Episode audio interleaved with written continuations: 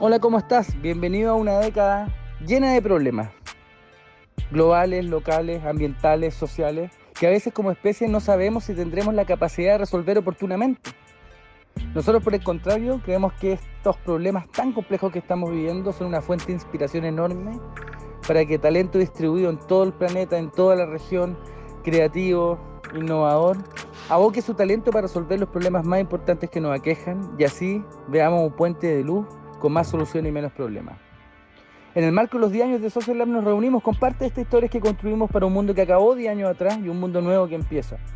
Filósofos, científicos, emprendedores, emprendedoras, innovadoras, empresarios, que nos vayan dando luces, reflexiones, ideas, inspiración sobre cómo la innovación puede crear las soluciones que el planeta necesita. Póngase cómodo, ponte cómoda. Hay gente de toda la región, de toda América Latina, que ojalá ayude a inspirar nuestra forma de pensar y proyectar la posibilidad de un mundo mejor. Bienvenida María Emilia. Muchas eh, gracias Nacho, muchas gracias por la invitación a esta fiesta de cumpleaños.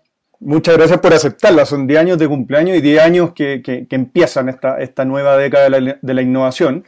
Me gustaría empezar igual viendo gente desde dónde se está conectando, porque hay gente, tenemos gente de México, Colombia, Guatemala, Argentina, tenemos gente de, toda Latinoamérica, así que súper interesante. Y eh, María Emilia, me dejaría que, te pueda presentar formalmente. Yo que hay algunas cosas interesantes de LinkedIn, así que te voy a presentar primero formalmente, ¿te parece?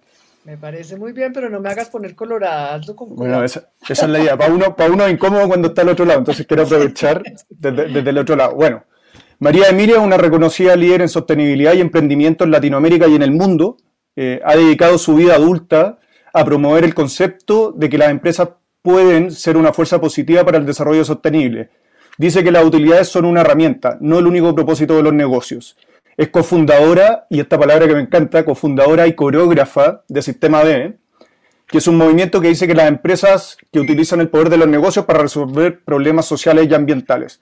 María Emilia, además, estudiante, fue estudiante de Derecho de la Universidad de los Andes, acá en Colombia, eh, tiene una maestría en sociología, fue directora de la Fundación Natura en Colombia, eh, también del Consejo Empresarial Colombiano para el Desarrollo Sostenible, fue directora de sostenibilidad de Natura Cosméticos en Brasil, fundadora de la Academia B, profesora en distintas universidades en el mundo. Eh, entre sus honores está ser miembro del jurado del premio Global Rolex 2016, recibió el premio Mujeres Líderes del Medio Ambiente y también el premio 100 Mujeres Líderes en Chile. Algo que quieras agregar a esto, esto yo lo saqué sin tu autorización de tu perfil de, LinkedIn, pero encuentro interesante para ver la, potencia en el fondo de lo que, tú has hecho. ¿Algo que quieras agregar? No, pues muchas gracias. Suenan un montón de cosas, pero realmente yo creo que lo, lo que hay en el fondo es un hilo conductor, que fue lo que dijiste al principio, que a mí lo que me ha interesado toda la vida es ver cómo hacemos para que las empresas y el sector privado seamos actores positivos para la construcción de la sociedad en la que queremos vivir. Entonces he hecho eso de muchas formas, desde la universidad, desde las empresas, desde, desde acompañar emprendimientos, ¿no es verdad? Eh, pero sigo pensando que es un camino urgente, necesario, y ese ha sido como el corazón de mi, de mi carrera profesional, digámoslo así. Ahí te voy a preguntar de tu, que aparece, ha dedicado su vida adulta, entonces te quería preguntar, ¿hay algún hito en tu vida, cuando no eras adulta, algún hito en tu vida que, que, que tal vez te, te marcó? que tú digas como, uy, este momento fue así revelador y ahora voy a dedicar mi vida adulta a estos temas porque estás, como dices, o sea, hay un hilo conductor en todo lo que tú te estás metiendo. Sí, fíjate que yo realmente, mi, sueño de niña era trabajar en una librería porque soy una lectora voraz, entonces lo que más me gusta, me, fascina leer. Entonces mi sueño era, no, pues trabajar en una librería chiquita, otra gente quería ser bombero o astronauta, yo quería trabajar en una librería porque todos los libros nuevos los tienes ahí, ¿no? Pero fíjate que eh, tuve la suerte de empezar a trabajar. Mi primer trabajo profesional fue con la Fundación Natura aquí en Colombia en conservación de recursos biológicos. Eh, y me sorprendió mucho cuando me puse en la tarea profesional de visitar los lugares de Colombia que más me fascinaban, que son los bosques tropicales, los páramos, eh, ¿sabes? Esa, esa riqueza biológica extraordinaria que tenemos en Colombia y ver el riesgo en que está esa riqueza biológica. Y ahí empecé a darme cuenta de, que tenemos que cambiar y funcionar de otra forma diferente porque, porque si no, vamos en un ritmo de destrucción muy rápido.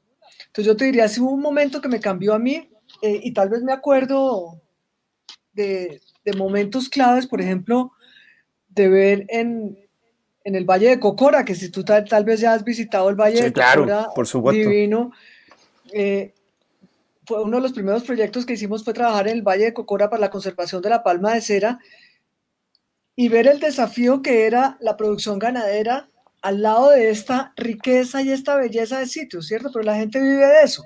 Entonces, ahí el desafío no es solamente proteger esas cosas hermosas, valiosas, que, son la, que es la biología, sino darnos cuenta de que tenemos que aprender a convivir desde nuestra forma de ser humanos, productivos, con, con sistemas de mercado, y esa biología extraordinaria y esa riqueza, además de los patrimonios culturales de las culturas ancestrales, ¿cierto? Entonces, el desafío y lo que a mí me marcó fue ver cómo hacemos para, que, para poder convivir con esta diferencia, ¿cierto? Y esa ha sido como, como el, la pregunta que tengo siempre yo. ¿Cómo hacemos para tener una buena calidad de vida que todos queremos para nosotros, para nuestros hijos, para las generaciones que vienen? ¿Y cómo hacemos para que la, la naturaleza, la riqueza de la diversidad cultural se mantenga? Y yo creo, María Emilia, a, esto, a esto se suma, digamos, también tú, que, te iba a preguntar un poco por tu nacionalidad, o sea, tú eres colombiana, pero eres muy cercana a Chile, estuviste en Brasil, tú, te sientes, no sé, eres más latinoamericana que tal vez relacionada con alguna nacionalidad, eso enriquece tu visión definitivamente. Yo, de hecho, en algún momento cuando nos conocimos yo pensé que era chilena inicialmente, pero ahí nos fuimos conociendo, entonces como, como ahí, como, como eso nutre también tu, tu visión. Yo creo que uno es de todas partes al final, ¿cierto? Porque tú que llevas viviendo varios años en Colombia también ya tienes algunas cosas colombianas seguro, ¿cierto? Menos el acento, creo. bueno, yo tampoco todavía tengo el acento chileno, fíjate. Todavía no me sale bien. Cuando trato de decir sí, po, no me sale bien el, la entonación. Eso todo el mundo me dice, no, ni siquiera ensayes porque no te sale bien. Pero yo creo que uno, uno va generando raíces en todas partes. Yo he vivido en muchos sitios y, y, me siento, siento que tengo sobre todo amigos entrañables en todas partes. Entonces, donde uno construye buenas amistades, pues termina siendo un poquito también, el corazón se queda, queda un poquito en ese país también, ¿cierto? Entonces, yo, yo realmente no, e, e, ese tema de las nacionalidades, claro, si me preguntas con qué me desayuno, me desayuno como colombiana, ¿cierto? Eso sí, me fascina desayunarme con arepa, pero pero me siento, me siento latinoamericana. Siento que tenemos tantas cosas en común y hay tanta gente extraordinaria que yo me siento un poquito de todas partes. Perfecto. Bueno, la, idea era esto, era un poco también conocerte desde la, otra perspectiva. Y eh, con, esto igual ir entrando como ya al tema, al tema que, nos convoca y un poco el, el, nombre de nuestra, de nuestra charla del poder empresarial al servicio de las soluciones sociales. Ya el nombre a mí me llama la atención porque o sea, en algún momento, como históricamente, las empresas no han estado al servicio de las personas. O sea, ¿en qué momento se empieza a hacer esta diferenciación de que hay empresas sociales? Hemos hablado mucho durante el día de las empresas con propósito. O sea, ¿en qué momento pasó esto que las empresas se fueron de las manos y dejaron de generar bienestar a las personas, incluso daño tal vez a las personas? Sí, fíjate que yo Ah, ya que estamos empezando la conversación en, serio con el tema profundo, quiero que todo agradecer la invitación. Y me siento feliz de ser parte de esta celebración de cumpleaños de Social Lab, porque en los últimos 10 años de, Social Lab ha sido una, una presencia en nuestra América Latina que es fundamental y que ha generado un cambio radical y es que Social Lab nos ha invitado a esos desafíos extraordinarios donde nos dicen, todos tenemos una posibilidad de ser los actores que queremos de la sociedad en la que queremos vivir, ¿cierto? Y Social Lab dice, desafíense, desafíense porque todos somos capaces, todos podemos. Y hagamos negocios extraordinarios que tengan, ojalá, soluciones exponenciales para los problemas que pasa nuestra región, en nuestros países y nuestras comunidades. Entonces, ese, ese, yo creo que Social Lab es un ejemplo perfecto de para dónde va el mundo y lo estábamos oyendo en el panel anterior con Ale, con Matías y con, y con Julián, ¿cierto? Ahora, lo que tú dices que es muy, muy interesante es que ahora nos toca ponerle un adjetivo a las empresas, ¿cierto? Entonces nos toca decir empresas con propósito. Empresas, B, eh, innovación social, ¿cierto? porque tenemos que diferenciarnos de aquello que no es, ¿sí? Y es muy interesante ver que cuando empezaron las empresas tal como las conocemos hoy en la revolución industrial del siglo XIX principalmente, las empresas, los empresarios empezaron con un sentido muy social. Entonces, si tú te acuerdas, eh, incluso en Chile, fíjate, esa belleza de, ¿cómo es que se llama? Esquel, eh, eh, esa, esa, esa, ciudadela increíble que crearon los mineros ingleses que construían pueblos hermosísimos con una cantidad de servicios para la gente que trabajaba con ellos, porque consideraban que eso era parte de ser empresa. Ser empresa originalmente venía de la idea de juntos personas, colaboramos personas a través de un proyecto para compartir el pan, ¿cierto? Para, para construir juntos formas de vida que nos sirvan a todos. Lo que pasó es que durante el siglo XX, con este tema de la sociedad de mercado que fue, o la economía de mercado que fue creciendo con una fuerza, nos encontramos con una mirada eh, que se ejemplifica en Friedman, que justamente hace 50 años Hace dos meses se cumplieron 50 años de algo que es muy simbólico. Fue un, artículo que escribió Milton Friedman diciendo, olvídense todo eso, eso es caridad. Todas esas cosas de ayudarles a los demás, eso no le corresponde a las empresas. A las empresas lo único que les corresponde es generar intereses para, eh, financieros para sus accionistas y esa es su única responsabilidad. Y ese artículo es muy simbólico porque digamos que eso marca un cambio los últimos 50 años, donde lo que se ha hecho en la educación alrededor de las empresas, en, la, en, la, en el sentido del éxito de la sociedad, es que pensamos que el éxito hoy es, es que le vaya bien a los accionistas y nos importa un cuesco si la sociedad está mejor o no, ¿cierto? Y cómo le fue a la gente con la que está trabajando la empresa, cómo le fue a los clientes, no importa, mientras la empresa le esté yendo bien. Lo que está pasando afortunadamente es que en los últimos 15, 20 años, hay una cantidad de gente en el mundo diciendo, sabe que no. no, no es necesariamente volvamos a la visión paternalista del pasado, sino que es que el mundo cambió. Y, y, y, no tenemos que decirlo en el 2020 porque es que, Ave María, el mundo, el mundo como nos cambió con esta pandemia, pero el mundo cambió.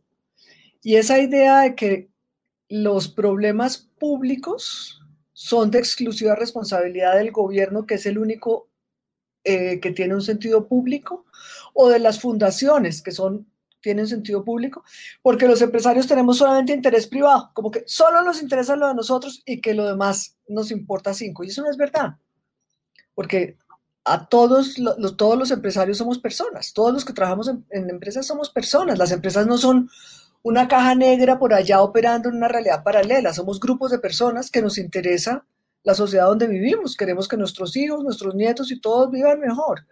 Entonces, la gracia de lo que está pasando ahora es que la gente, hay un montón de gente en el mundo, mucho de lo que ha hecho Social Lab muestra esa tendencia, es sobre todo mucha gente joven diciendo, ¿sabe qué? No, yo quiero que las herramientas de mercado reflejen mis valores y estén al servicio de la sociedad en la que quiero vivir.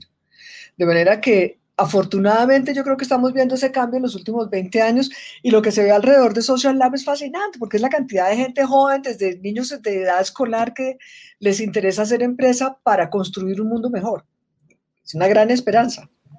Sí, yo, yo creo que eso como culpa a veces, como echarle la culpa al sistema es una forma muy simplista de lavarse las manos. Digamos, como tú dices, las empresas eh, están construidas por personas. Entonces eso no, no, no hay que dejarlo de lado. Hablaste de Sistema B. Me gustaría, no sé si nos puedes contar un poquito más de Sistema B, por si hay gente que está conectada que, no conoce Sistema B o no, o no entiende bien. Y también preguntarte, ¿podría Friedman ser coreógrafo de Sistema B, ser parte de Sistema B?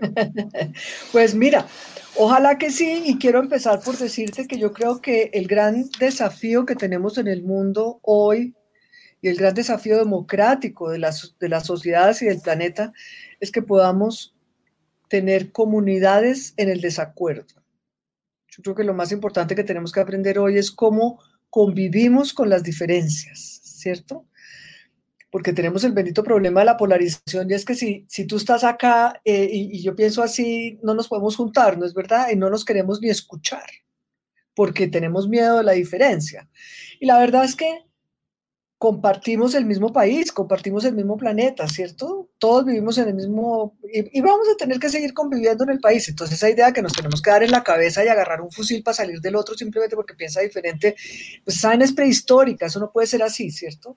Tenemos que aprender a convivir en la diferencia. Y fíjate que aprendemos a competir desde chiquitos en el colegio. Fíjate que uno chiquito en el colegio, ¿cómo te va bien a ti en el colegio? Pues cuando eres mejor que tus compañeros, que tus propios amigos, ¿cierto? Con los niños que juegas en kinder, para que te vaya en el colegio, tú tienes que ser mejor que ellos. Es una, es una, una forma de éxito que estamos involucrando en la educación desde la infancia. Entonces lo que tenemos que aprender, que lo que tenemos que hacer es colaborar, ser capaces de vivir con la diferencia, tener esa comunidad con la diferencia, ¿cierto? No, tener que, no tenemos que pensar igual pero tenemos que poder convivir con las personas que piensan diferente. De manera que yo creo que la, primera, la primera cosa interesante que está pasando en el mundo hoy, fíjate que la pandemia nos mostró, en la pandemia ninguno se salva solo. O nos vacunamos todos, o nos cuidamos todos, o estamos todos fritos, ¿cierto? Estamos desesperados con la pandemia. Bueno, nos toca a todos cuidarnos entre todos. Ninguno se salva solo gran lección de la bendita pandemia que nos tiene hasta acá, pero qué bueno que algo nos quede de, esa época tan difícil. Y ahora para contarte un poco del sistema B. Sistema B es, es el, el, resultado de, de, algunas personas que teníamos también hace 10 años eh, preocupaciones similares a las que estamos teniendo todos en esta conversación, y es cómo hacemos para que todas esas ideas geniales que estamos conversando se vuelvan realidad y seamos capaces de ser una fuerza positiva para el cambio en América Latina. Ahí trajimos esa idea de las empresas B porque un poco la pregunta que se hacen los empresarios, muchos empresarios dicen o decimos, yo quiero ser un actor positivo en la sociedad, claro que sí, yo quiero ser un, buen ciudadano corporativo, quiero que mi empresa sea una empresa reconocida porque hacemos las cosas bien, pero ¿qué es lo que tengo que hacer? Porque no es, en la universidad no le enseñan a uno eso y en el, y en el entorno empresarial pues de eso no se habla. Entonces las empresas B son una forma de hacer empresa, que es un movimiento liderado por accionistas, donde los accionistas se comprometen legalmente, no es solamente un compromiso voluntario, sino es un compromiso legal, se comprometen a tener un impacto positivo en la sociedad y la naturaleza, se comprometen con un propósito, pero no solamente como una declaración grandilocuente, sino que legalmente llevan ese compromiso al Estatuto de Constitución de la Sociedad. Y las empresas B tienen afortunadamente un sistema, que es una evaluación de, impacto, que le ayuda a uno como empresario, es como una, una serie de preguntas que te ayudan a ti como empresario a identificar cuáles son las cosas que podrías cambiar en forma concreta para ser un mejor ciudadano corporativo. Entonces, por ejemplo, te preguntan cuál es la, la diferencia entre el salario más alto y más bajo de tu empresa, si has contratado, si buscas intencionalmente contratar personas jóvenes, dar, dar el primer trabajo a personas jóvenes, si, si buscas integrar más diferencia y diversidad en tu empresa, tanto en temas de mujeres y género, como personas de diferentes etnias, de diferentes edades, de diferentes orígenes, y te van llevando paso a paso en una forma muy fácil para que tú vayas entendiendo qué cosas tienes que hacer para entrar en esta conversación que, que tenemos. Y es una, eh, eh, creemos que es una herramienta súper útil, muy, muy práctica para todo el empresario, todos los empresarios o empresarias que se quieran meter en esto. Entonces lo trajimos a América Latina hace 10 años, pero no es suficiente que las empresas hagan todas estas cosas maravillosas, es muy importante, pero también necesitamos que los ciudadanos nos sumemos, que los inversionistas se sumen, que la academia se sume, porque no podemos seguir enseñándole a la gente a hacer empresa igual que hace 50 años, ¿cierto?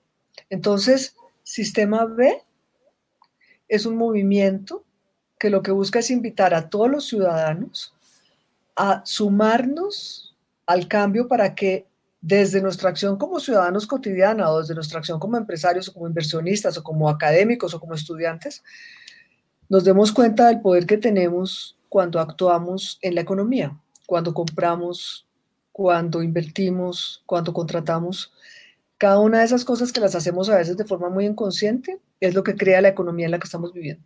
Entonces, sistema BB es una invitación a todos para construir la sociedad donde queremos vivir, poniendo la economía al servicio de las personas y de la naturaleza. Yo, creo, María Emilia, que este tipo de movimiento, al igual como un Social Lab, Sistema B, como que cobran aún más, no sé si vigencia, es como que se hace más evidente habiendo, estando en medio de una pandemia, como que, eh, es, más lógico que exista y que se piense de esa forma. Entonces, también tú, hablaste también de la pandemia, tenemos Estamos en un momento también de estallidos sociales en varios países que yo más que el problema lo veo como síntoma de una enfermedad más profunda. Eh, entonces estamos con un problema latinoamericano bastante grande con este síntoma, de tal vez un, problema más profundo y que se nos, va a explotar en la cara en un tiempo más. Te, quería preguntar por, en base a ese contexto, hay una frase que me parece que fue un, colombiano que la, que la, dijo, no sé si lo habrá sacado a otro lado, que dice que a la economía le va bien, pero al país le va mal. Digamos como ese tipo de visiones, eh, como que te, qué te genera, o sea, porque ahí, es evidente como que estamos pensando en la economía como algo totalmente independiente de, las personas, que, es lo mismo que estamos hablando de las empresas. Las empresas van por un lado y la sociedad por otro lado. Entonces, como esa frase, como, ¿cuál es tu reflexión sobre eso o qué te detona? Pues primero que todo un recuerdo de infancia, porque me acuerdo estar sentada en la mesa de la casa de mis papás en, almuerzos o en, comidas con amigos de mis papás y esa era una frase muy, muy común. Es decir, a la economía le va bien, pero al país le va mal. Eh, que, cuando uno se pone a pensar, dice uno, qué cosa tan absurda, porque resulta que la economía y, el mercado son la forma como nos estamos relacionando también los seres humanos. Nos relacionamos en muchas formas, pero también a través de la economía, ¿cierto? Entonces, quiere decir que a algunos les está yendo bien y a muchos les está yendo mal. Esa es la traducción concreta de esa frase, ¿cierto? Entonces, la gracia aquí es que de, de un tiempo para acá nos estamos dando cuenta que eso no funciona porque cuando no les nos va bien a todos, no nos va bien a ninguno. Esa es la verdad, ¿cierto? Porque la, lo que dices de los estallidos sociales, cuando uno, yo lo que lamento mucho es que los ciudadanos tengamos que acudir a la agresión y a, la violencia para ser oídos. Eso es, una, eso es un dolor y eso es algo que hay que solucionar. Las, las reivindicaciones o los pedidos que estamos haciendo los ciudadanos son absolutamente, pero ¿cómo puede ser el tema de las pensiones, el tema de la, de la salud, el tema de, de, sentirnos que, no, que, a nadie le importan nuestros problemas? Eh, e, es, una, es, una, eh, es una necesidad para todos, los, para todos los latinoamericanos, sino hablar de, y lo mismo está pasando en otros países del mundo. Entonces, la verdad es que lo que tenemos que darnos cuenta todos es que necesitamos formas de aprender y de poder de encontrar cómo convivir y solucionar los problemas sin necesidad de acudir a la violencia. Que la violencia es, es, un, es un recurso para, porque si no, no, uno no lo escucha, ¿cierto? Entonces, bueno, pues ¿por qué no? ¿Por qué no? ¿quién, quiénes no estamos escuchando y a quiénes no estamos escuchando, ¿cierto? Entonces, una cosa que está pasando fascinante en Chile y en otros países, pero en Chile es muy interesante lo que está pasando, la cantidad de espacios de diálogo. Tenemos que hablar de Chile, ahora nos toca participar, los em, cursos de diálogos del Instituto Nansen. Nosotros mismos estamos haciendo un proyecto de escenarios para Chile, donde, donde la idea es que invitemos a ciudadanos de la total diversidad a construir una mirada de futuro a los, dentro, ¿cómo será Chile en 15 años? Chile dentro de 15 años va a ser un, Chile muy diverso. Entonces esa mirada de futuro la tenemos que construir con personas muy diversas, ¿cierto? En Chile hay una, yo digo que a veces hay una sensación como de, como que hubiera un mar picado con mucha confrontación y mucha polarización, pero una corriente submarina profunda de miles de miles de personas que están conversando, que están, que quieren dialogar, que quieren escucharse, que quieren aprender uno del otro. Entonces, a mí me llena de esperanza ver esos espacios de, conversación y de diálogo de gente que, nunca su voz ha sido escuchada y que está siendo escuchada. Lo que, lo que yo creo que por eso, para eso el tema de comunidad es la diferencia, ¿cierto? Lo que tenemos es que profundizar esos espacios donde nos encontramos en el desacuerdo. ¿Y, y tú, María Emilia, crees que dentro de este proceso de cambio también en Latinoamérica, que, que, lo propicia también la pandemia, va a generar obviamente una, ruptura, un cambio, estos estallidos sociales que también están tomando fuerza en, distintos países en Latinoamérica. ¿Tú crees también de, que las empresas han estado como, como a la altura de la situación? O sea, tú has visto también eh, como la reacción de las empresas frente a la misma pandemia, frente a esos estallidos sociales, los ven más como que algunas empresas se sienten como culpables y tratan de ocultarse, o tú crees que también eh, las empresas han entendido ese, rol social que yo creo que siempre lo han tenido, una cosa es que lo acepten o no, digamos, eh, pero tú crees que el empresariado a niveles generales en Latinoamérica han estado al nivel de la, de la situación? Pues mira, Claro que no, eh, eh, hablar del el empresariado como una cosa global, pues es muy difícil, ¿cierto? Es como hablar de los colombianos, que somos 50 millones de personas súper diferentes, pero eh, hay muchas diferencias, pero en toda América Latina yo desde la pandemia me puse a recoger experiencias de colaboración entre gentes que antes ni se, mejor dicho, no se podían ni encontrar, ¿cierto? En todos nuestros países se han aliado empresarios, gentes de la sociedad civil, ciudadanos, gentes del gobierno, y están haciendo unas labores impresionantes, porque es que esta pandemia nos ha puesto unos desafíos, Nacho, que ningún gobierno estaba listo para, ni los países desarrollados ni nosotros estaban listos para esto, ¿cierto? Entonces, es fascinante ver cómo la pandemia nos ha llevado a colaborar con quienes antes no teníamos, mejor dicho, nada que ver. ¿cierto? Que nos daba miedo juntarnos.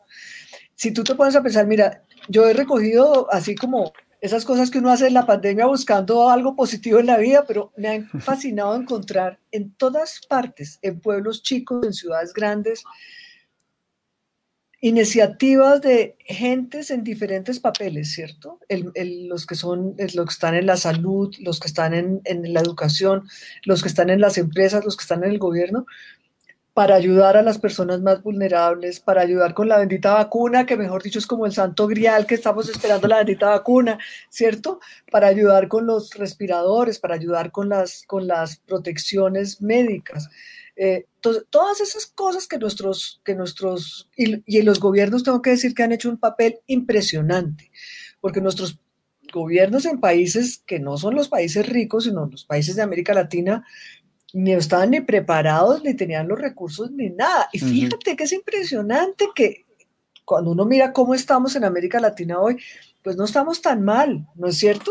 Nadie está bien en la bendita pandemia, pero no estamos tan mal porque nuestros gobiernos han funcionado y han funcionado. ¿Cómo te parece la cantidad de, de pruebas de, de, coronavirus que se están haciendo en América Latina?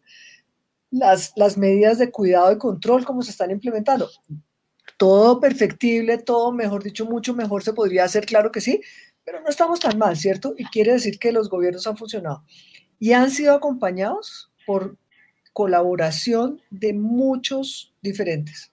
Los empresarios, yo encuentro muchos empresarios de todos los tamaños, empresas grandes, medianas, chiquiticas, muchos se han reinventado para encontrar una nueva vida en esta, en esta pandemia. Por ejemplo, ¿Qué tal la cantidad de empresas que ahora hacen eh, mascarillas y antes hacían poleras, ¿no es cierto? Los que hacían cerveza y ahora hacen eh, alcohol antibacterial. Entonces, yo creo que esta pandemia lo que ha mostrado es que en las personas, en cualquier rol que estemos, seamos, porque es que a veces somos empresarios, a veces somos empleados, a veces estamos en el gobierno, ¿cierto? Las personas no somos de un una sola cosa única. Tenemos muchos roles. Las personas en su rol de empresas, muchos se han movilizado para, traer soluciones. O sea, María, con mucha gente. O sea, ahí tu visión es, bastante optimista, digamos, porque en algún momento como que uno, que uno de repente piensa como que está, como hablar de las empresas con propósito, empresas sociales, como una nueva camada que se viene. O sea, tú si eres creyente de que las empresas en el fondo pueden transformarse, pueden adaptarse, pueden estar a la altura de la situación, eh, y no es necesario como esperar esa nueva camada de empresas que como que va a hacer las cosas bien, como que eh, es hoy el tema y hoy cualquier empresa se puede sumar a esto, entendería.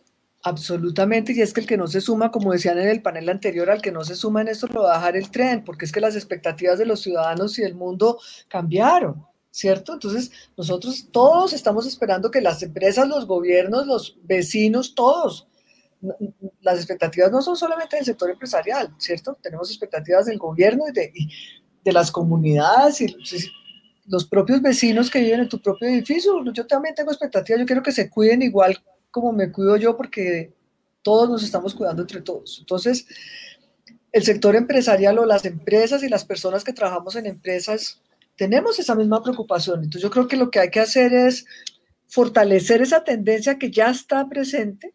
Eh, y en esta pandemia hemos visto muchas empresas que no habían entrado a, este, a esta línea de pensamiento y están haciendo cosas fascinantes. Con, no se trata tanto de lo que digas, sino lo que haces. Entonces lo que uno ve es la gente haciendo cosas muy importantes para, para todos. ¿ah? y yo creo que eso es una...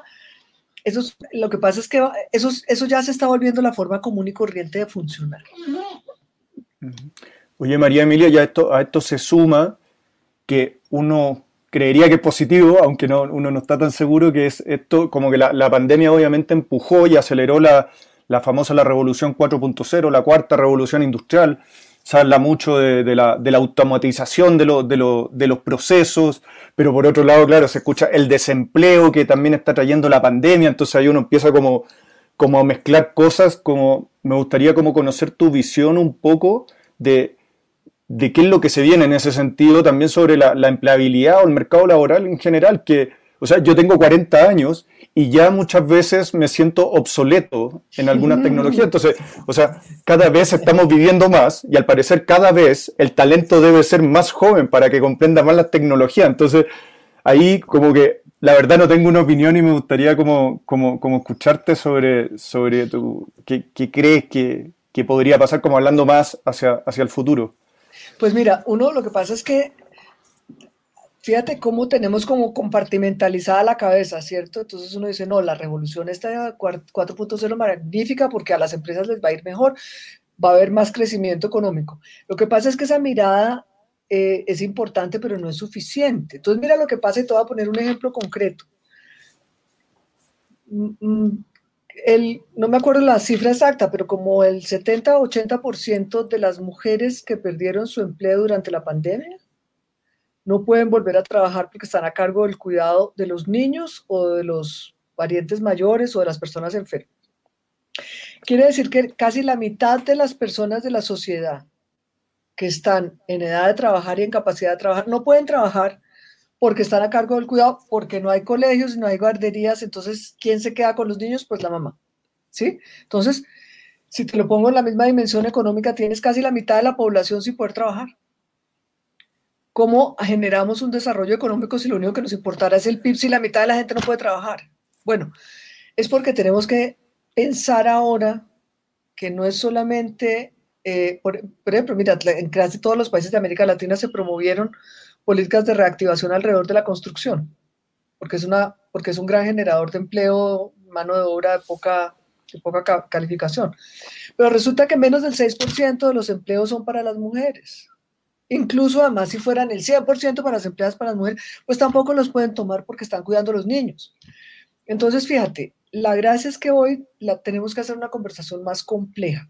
No es una situación solamente moral o ética, no es, una, no es, no es hacer el favor sino darnos cuenta que es que estos son los problemas de la sociedad, ¿cierto? Si la mitad de la población, que son mujeres, no pueden trabajar o al trabajar tienen condiciones de pago menor, cuando no tienen seguridad social y no pueden ahorrar para sus pensiones, ¿cierto? Cuando están a cargo del cuidado de los niños, bueno, pues es un problema para toda la sociedad.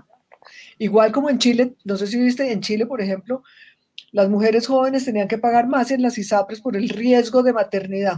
Ah, pero a ver, ¿cómo así que, y, por qué yo tengo que pagar más? Yo, porque, ¿cuál riesgo de maternidad en primer lugar y en segundo lugar?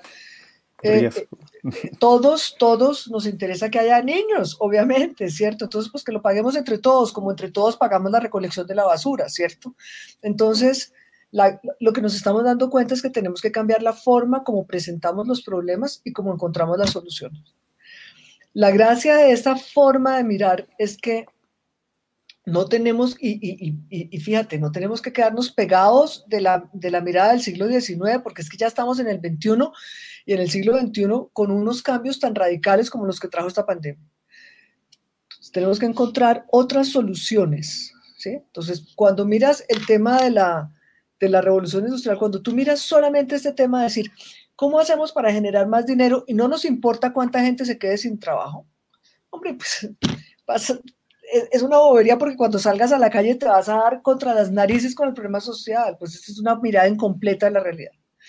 Entonces, ¿cómo hacemos para tener tremendos rendimientos financieros con esa nueva capacidad tecnológica extraordinaria, generando bienestar para la sociedad? Esa es la pregunta que tenemos que hacer, ¿cierto? Las preguntas son más complejas. Como son complejas, no se pueden dar soluciones fáciles, porque a veces sería más rico poder decir, A más B igual 6 salimos del problema, pero no, la complejidad es algo con lo que tenemos que vivir. Y la realidad es que nos va mejor a todos si las soluciones nos impactan positivamente a todos.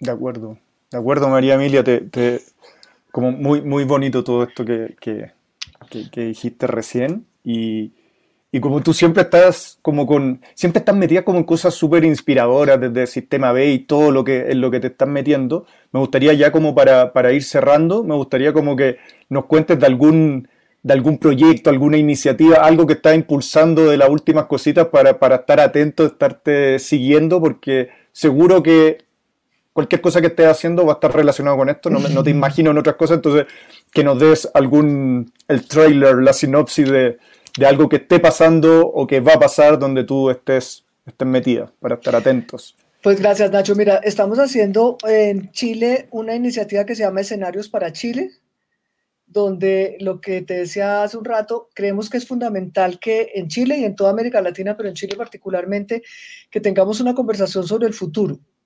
No el futuro solamente que queremos o, el que nos soñamos, sino el futuro realista y factible, ¿cierto? ¿Cómo puede ser Chile dentro de 15 años?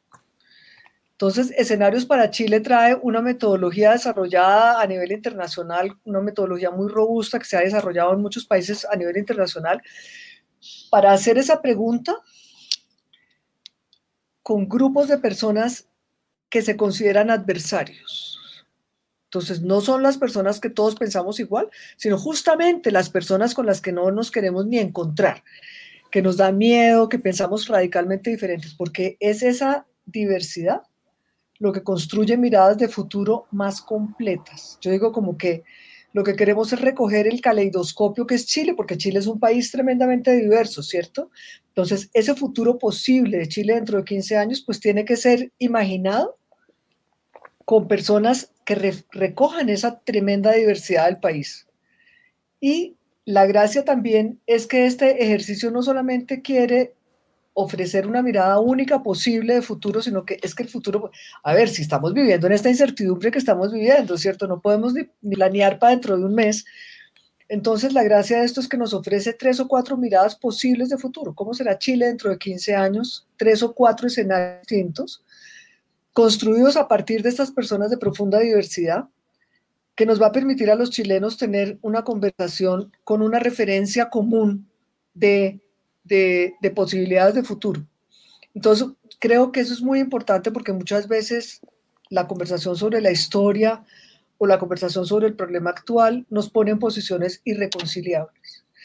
La conversación sobre futuro nos abre la posibilidad de darnos cuenta de cómo construimos justamente comunidad en el desacuerdo, comunidad en la diferencia. Porque dentro del el Chile del 2035 lo construimos todos los que vivimos en Chile, ¿cierto? todos los que nos interesa Chile, todos los que hacemos negocios con Chile. Entonces, la gracia de escenarios para Chile es que es una invitación a pensar cómo lo que estamos haciendo hoy, darnos cuenta que lo que estamos haciendo hoy define la forma como vamos a vivir dentro de 15 años. Así que invitadísimo, Nacho, a, a colaborar. Por supuesto, mucho éxito con escenarios para Chile. Esperemos pronto escenarios para Colombia, escenarios para Ecuador, para Perú, que se pueda replicar eh, ese tipo de iniciativa. Eh, quiero agradecerte por, estar aquí en este evento, que para nosotros es muy importante como, como Social Lab. Un honor tenerte a una llamada, a un WhatsApp de distancia. Eh, es un lujo que uno se da estando en Social Lab y, agradecerte profundamente por, por, este tiempo y, y por esta conversación. De verdad, muchísimas gracias, María Emilia. Pues Nacho, a ti muchas gracias por la invitación y la felicidad de que, de que de, ser parte de esta celebración de Social Lab, que es de las iniciativas que más me gustan en América Latina y que ojalá los próximos 10 años de Social Lab sean tan extraordinarios como han sido estos primeros días. y me quedo esperando la fiesta para cuando podamos tomarnos un vinito juntos prontamente, ¿cierto? De acuerdo, así será. Y nosotros Social Lab felices también. Yo a veces digo que Social Lab es la sala de parto del sistema B. Que muchos emprendimientos que han nacido en Social Lab eh, hacemos la posta. Entonces, eh, nada, un gusto tenerte cerca y eh, quedo con la deuda de, ese vino. Ese vino será chileno, no colombiano. pero lo tomaremos en Bogotá. Nos podemos tomar un ron, pero el vino que sea chileno. Bueno, muchas gracias María Emilia. Muchas gracias por ser parte de esta serie de conversaciones para esta década, la década de la innovación social. Recuerda que todas las semanas estaremos escuchando increíbles conversaciones con motivo de los 10 años de Sociedad. Nos escucharemos la próxima semana. Abrazo.